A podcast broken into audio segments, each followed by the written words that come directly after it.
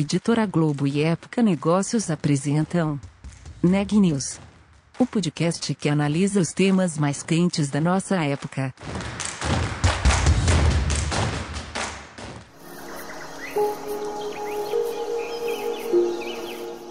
Este episódio faz parte de Um Só Planeta, maior movimento editorial brasileiro para promover práticas sustentáveis, em parceria com Ambipar, Braskem, Endi e Natura. Acesse, informe-se, atue. Não existe planeta B. Um só planeta.globo.com.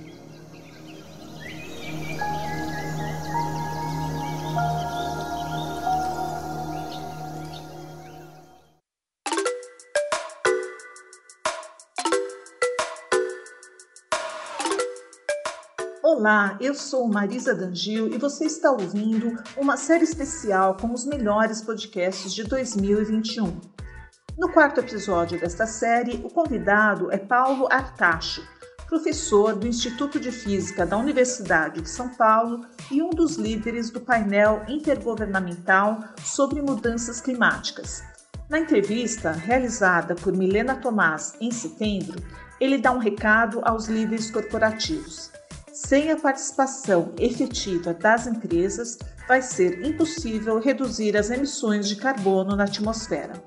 Confira a entrevista. Olá, Paulo, seja bem-vindo ao Neg News.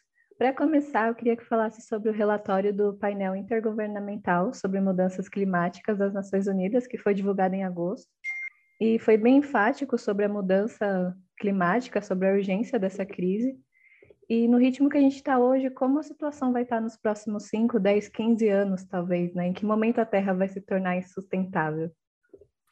Bom, veja, é, realmente o relatório do IPCC, que foi lançado no último agosto, ele é contundente na necessidade de redução de emissões de gases de efeito estufa. Ele coloca que o planeta entrou numa espécie de emergência climática e que ações de reduções de emissões são absolutamente necessárias no curtíssimo prazo. Quer dizer, então o relatório ele basicamente coloca a necessidade é, urgentíssima de reduzir emissões e de se adaptar às mudanças climáticas que já estão acontecendo no nosso planeta. Sem estas uh, ações dos governos e das empresas, dificilmente nós poderemos conseguir um mínimo de sustentabilidade para o nosso planeta. É, e quais são os públicos mais afetados? Quem mais sofre com essas mudanças climáticas? Veja, não há a menor dúvida de que a população mais vulnerável, tanto dos países pobres, quanto dentro de cada país, a população mais uh, vulnerável, uh, mais com menores recursos para lidar com essa questão, são os que mais vão sofrer. No caso brasileiro, evidentemente, o Brasil, por exemplo, que tem uma no Nordeste brasileiro tem uma região é, muito muito árida, né? Semiárida, esta região está sofrendo uma queda forte na precipitação e um aumento acentuado na temperatura. Com isso, é, sem dúvida nenhuma, essa região pode se tornar uma região árida num futuro muito próximo, e o Brasil, como nação, vai ter que pensar o que é que nós vamos fazer com os milhões de brasileiros que vivem no agreste nordestino e que, muito proximamente, pode não ter condições de sobrevivência.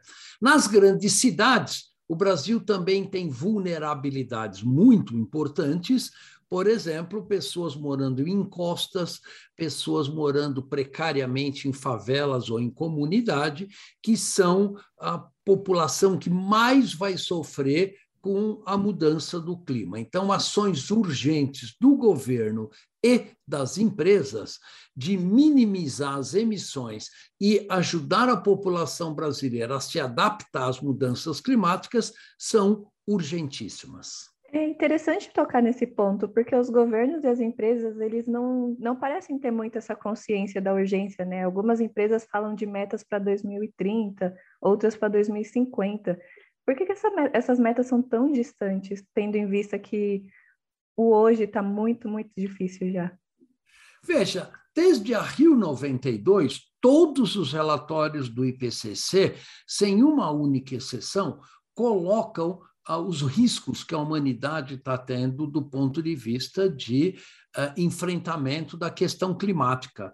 Então, desde a Rio 92, o IPCC coloca de uma maneira muito clara a necessidade de reduzir emissões. Infelizmente, uhum. nem as empresas, nem os governos tiveram atuação significativa dessa questão, e a, e a situação foi simplesmente se agravando cada vez mais até chegarmos numa situação que é praticamente uma situação, digamos assim, emergencial é, na situação climática hoje. Isto pode comprometer a economia brasileira como um todo. Por exemplo, uma economia baseada no agronegócio, com alta produtividade no Brasil central, como nós temos hoje, pode não ser viável daqui a alguns anos, pois a região do Brasil central vai se tornar uma região muito mais seca do que ela é hoje, e com isso a produtividade agrícola pode ser bastante reduzida. Né? Então, são alguns dos exemplos de que o Brasil está atrasado décadas na adaptação da sua economia e da sua sociedade às mudanças climáticas.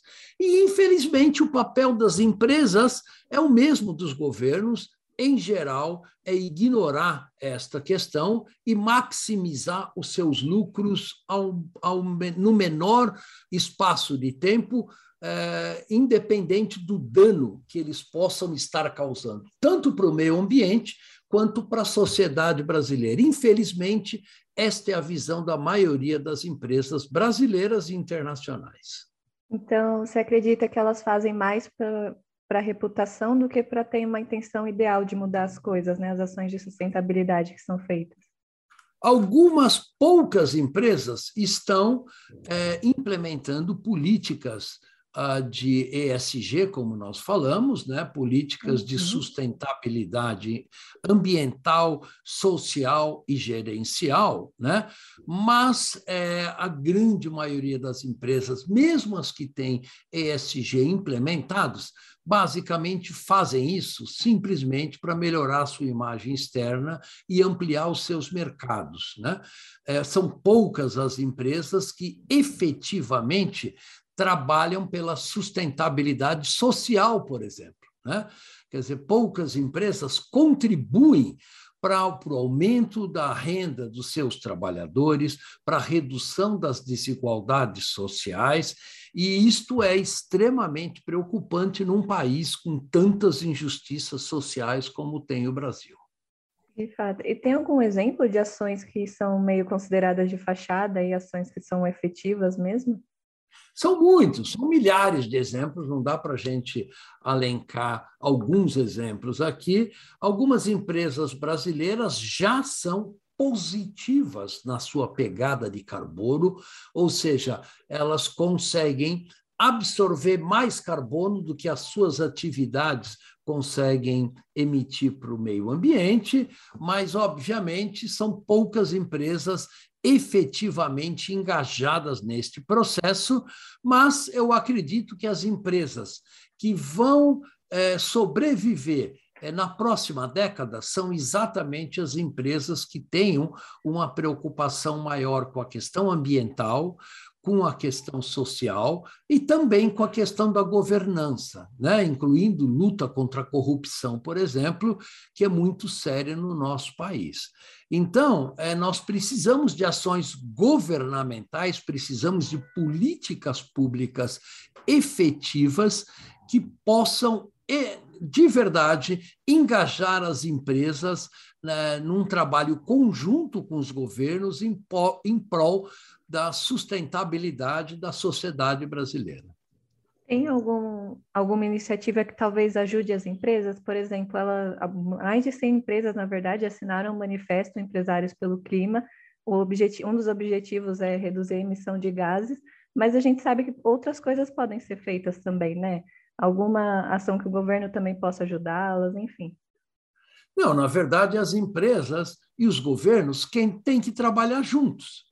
Evidentemente, um sem o outro é, não vai funcionar. Né? E é importante a gente também perceber que sem a entrada efetiva das empresas na questão das mudanças climáticas globais, vai ser absolutamente impossível reduzir emissões. Mas o que nós vemos, por exemplo, são muitas empresas associadas ao agronegócio que ainda têm uma visão de que é, devastação da Amazônia é positiva para o seu negócio. Né? E, na verdade, ah, fazem, propagam o desmatamento da Amazônia com a abertura de novas áreas para pecuária, por exemplo, o que é, vai contra os interesses da sociedade brasileira como um todo. Então, nós precisamos do engajamento de todas as empresas, junto com o governo e a sociedade, numa estratégia que possa efetivamente é, zerar o desmatamento da Amazônia o mais rápido possível e também é, desenvolver práticas sociais que auxiliem na redução das desigualdades sociais do Brasil, melhorando a sustentabilidade da nossa sociedade e a resiliência dela para enfrentar as mudanças climáticas. Em qual momento as ações em prol do meio ambiente ficam emperradas, assim, aquela coisa que fica difícil sair do lugar? Quais são os desafios mais comuns e que são mais difíceis de resolver e o que talvez pode ajudar? Bom, os desafios principais é, são essencialmente você trabalhar em prol, em prol da neutralidade de carbono das atividades das empresas.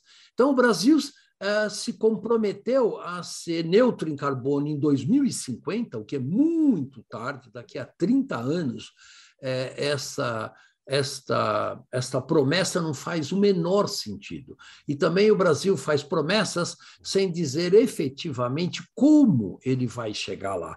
Em qual é o plano de negócios, qual é o plano econômico, quem vai pagar pelas iniciativas necessárias para que o Brasil se torne neutro em carbono. Sem isso, obviamente, você pode ter qualquer discurso que ele vai cair no vazio. Portanto, é essencial e estratégico o Brasil trabalhar junto com as empresas para atingir a neutralidade de carbono em 2030, talvez em 2035. Né? Então, isso é um cenário, digamos assim, mais realista, e muitos países europeus e os Estados Unidos estão é, se colocando, uh, têm planos concretos para se tornar neutros em carbono em 2030, 2035, depende dos, do, do, país. E também esperamos que na próxima reunião da Conferência do Clima, na COP26, que irá acontecer em Glasgow, nós possamos efetivamente é, aumentar a obrigação da redução de emissões de gás de efeito estufa dos países desenvolvidos e, com isso, garantir um mínimo de estabilidade no clima para as próximas gerações. E interessante esse ponto, né? Porque como você avalia, perdão, como você avalia a situação do Brasil em relação ao mundo, né? Chegou um momento delicado que é a preservação do meio ambiente aqui para a gente. Quais são os pontos mais urgentes que a gente precisa resolver? Bom, o principal ponto é zerar o desmatamento da Amazônia o mais rápido possível, e a própria experiência brasileira já mostrou que isto é possível fácil de ser feito, basta ter vontade política para implementar. O Brasil já reduziu o desmatamento da Amazônia de 28 mil quilômetros quadrados em 2002 para 4 mil quilômetros quadrados em 2011. Né? Ou seja, o Brasil demonstrou que isso é possível e não há nenhuma maneira mais barata de reduzir emissões do que eliminar o desmatamento de florestas tropicais. Isso pode ser feito no curto prazo, com benefícios enormes paralelos para a sociedade brasileira. Por exemplo, para o próprio agronegócio, porque é, muito da chuva que alimenta o agronegócio no Brasil Central é processada é, através do vapor de água emitido pela floresta amazônica. Ao continuar o desmatamento da floresta, como estamos fazendo hoje, você, na verdade, compromete o futuro da produção de alimentos pelo Brasil no Brasil central. Né? E isto, obviamente, é uma questão séria, é uma questão que a sociedade brasileira como um todo tem que uh, lutar contra para garantir uma melhor resiliência do nosso sistema socioeconômico. Pode-se dizer que ainda há tempo de salvar o planeta ou a gente chegou num ponto onde é só cuidar para que não piore a situação? O relatório do IPCC deixa muito claro de que há tempo sim para salvar o planeta, mas nós precisamos agir imediatamente. Né? Nós perdemos 30 anos de possibilidade de redução de emissões ao longo dos últimos 30 anos. As emissões continuam aumentando em cerca de 2 a 3% ao ano e, portanto, nós passamos da época da, onde é, poderíamos ter reduzido as emissões a um custo social muito menor e, ao, a, e que iria acarretar prejuízos muito menores para a economia de cada país e para a economia global. Agora, antes tarde do que nunca. Então, a mensagem do IPCC é: temos que reduzir as emissões imediatamente, começando agora, em 2021, com políticas inteligentes, com políticas que parem a destruição dos ecossistemas brasileiros, né, para que a gente possa garantir para as próximas gerações um futuro minimamente estável, com um clima adequado para as atividades socioeconômicas brasileiras. As gerações que estão vindo, principalmente gerações novas de líderes, elas se preocupam muito mais com esse G, correto? Então, isso pode também contribuir com o futuro sustentável? Não há a menor dúvida que é, a modernização dos processos de decisão das empresas, no sentido de levar em conta a sua responsabilidade social e ambiental, é chave neste processo. Então, não podemos ficar só esperando o governo federal tomar decisões. Né?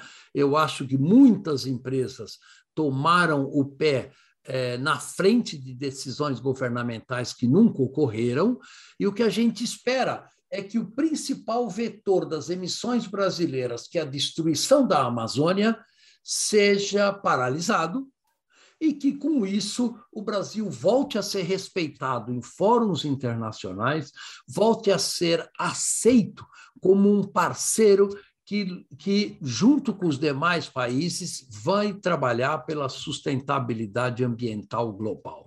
Isso é estratégico para o nosso país, porque nós podemos começar a sofrer sanções econômicas pela destruição do meio ambiente brasileiro que nós brasileiros estamos fazendo. Portanto, é fundamental que governos e empresas mudem a sua maneira de atuar, mudem a sua maneira de gerir os recursos naturais do planeta e passem a respeitar a natureza e a sociedade brasileira da maneira como ela merece.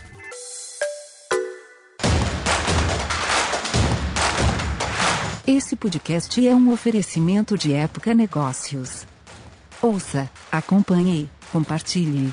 Vamos fazer deste podcast o nosso ponto de encontro.